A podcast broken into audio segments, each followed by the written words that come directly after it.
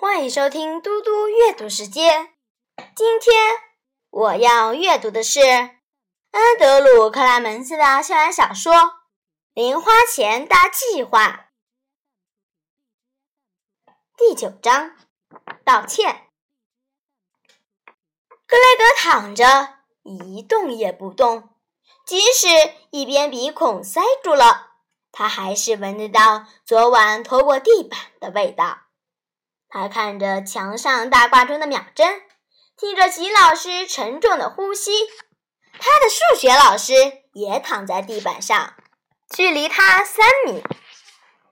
格雷格心想：“我可真是完了，这家伙会毁了我。”接着，一个更深处的声音说：“是呀，你活该。”格雷格知道这个声音说的对。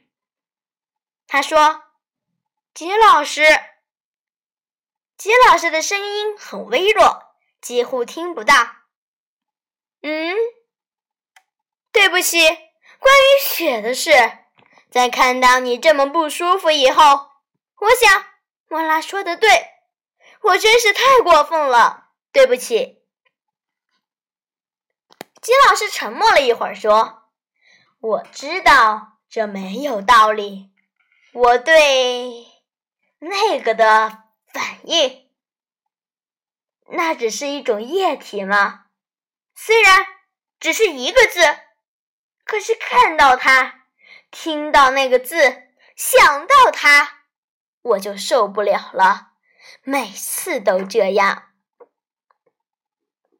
格雷格想了一会儿，他说：“我怕的是蛇，躺在地板上。”格雷格颤抖了一下，我连看他们的照片都受不了。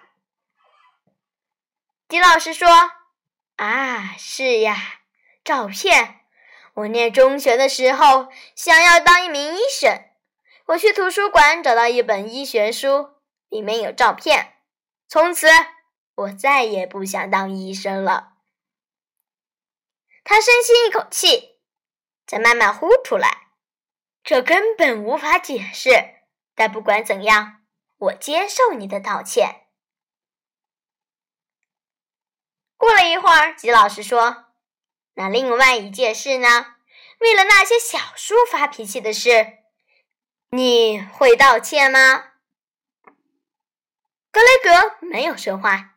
吉老师说：“刚才我不是说我在办公室有些事情耽搁了吗？”我是在看你和莫拉的档案，你们两个吵架的历史很长，但我认为我可以帮你们解决这个问题。我认为要求你道歉会有帮助，对你们两个都有帮助。格雷格转头看吉老师，身体挪动了一下，免得桌角挡住视线。老师闭着眼睛，脸色还是很苍白。格雷格说：“可是你不明白，我是说关于我的漫画书的事。我整个暑假都在做这个，我要开始一个很大的生意，还会赚很多钱。上数学课的时候，我一直在想，莫拉会毁了这一切。那现在你不这么想了吗？”吉老师问。“不太会了。”格雷格说。我仔细看过他的书，他全都用手画，一本一本的画。你不是一本一本用手画，不是？格雷格说：“我先画一份，然后用复印机印其他的。”啊，吉老师说：“大量制造，规模经济，增加收益，市场占有，对不对？”格雷格只听得懂一半，但是他说：“对我一个小时可以做四五十本，一本的材料只要两分钱，一本卖二十五分钱。我还有二十个故事已经想好了。”金老师睁开眼睛，转头看格雷格：“看吧，谈一谈很有用，让我了解你在想什么。你为什么不和莫拉也谈一谈？”格雷格耸耸肩，因为他那么讨人厌。吉老师的目光落在格雷格衬衫上的血迹，他立刻转头看天花板，然后说：“关于你们两个吵架这件事，我有个结论：你们两个很像，你们都很顽固，不愿意先踏出一步，交个朋友。”格雷格不知道该说些什么，他正在思考，莫拉就回教室了，身后跟着校长。丹波特校长说：“老天爷，这里看起来像急诊室，一个流血，一个昏倒，两个人面对面的躺在这里。这种事多久才发生一次呀？如果我们把数学老师治好了，或许他能够算出这个几率。”他笑了起来。艾米的太太已经回家了，我就是你们的护士喽。不管你们喜不喜欢，他先去看格雷格，给了他一个冰枕。莫拉跟我说：“你已经知道怎么用冰枕了。”格雷格点点头，把这蓝色的塑料垫放在鼻子上。校长把冰枕和毛巾递给吉老师，然后把椅子拉近，让吉老师的脚放在上面，脚要高过头。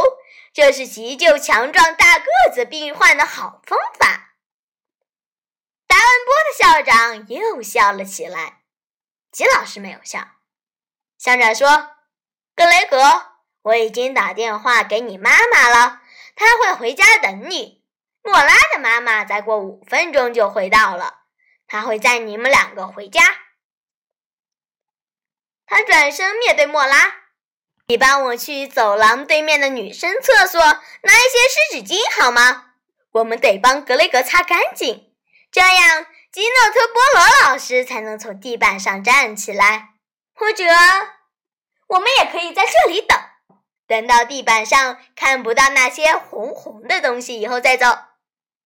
他又笑了起来，然后说：“抱歉，开个玩笑，我只是很高兴事情没有更严重。”然后他转身对着吉老师说：“我明天跟大家说这件事情，相信其他老师也会觉得很高兴。”他又呵呵笑了起来。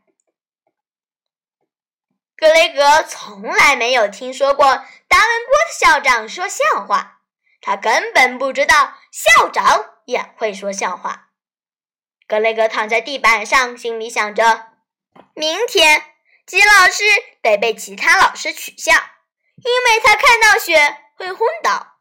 我也会被同学们取笑，因为我被女生揍出一个黑眼圈。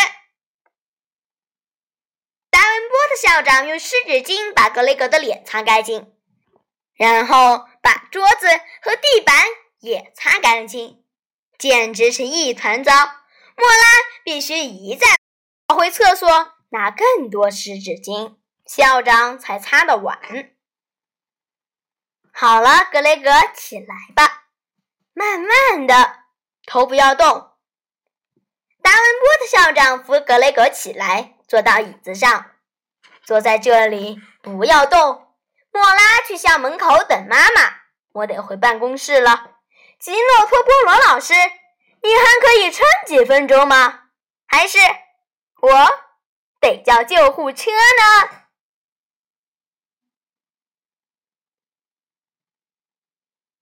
谢谢大家，我们下次再见。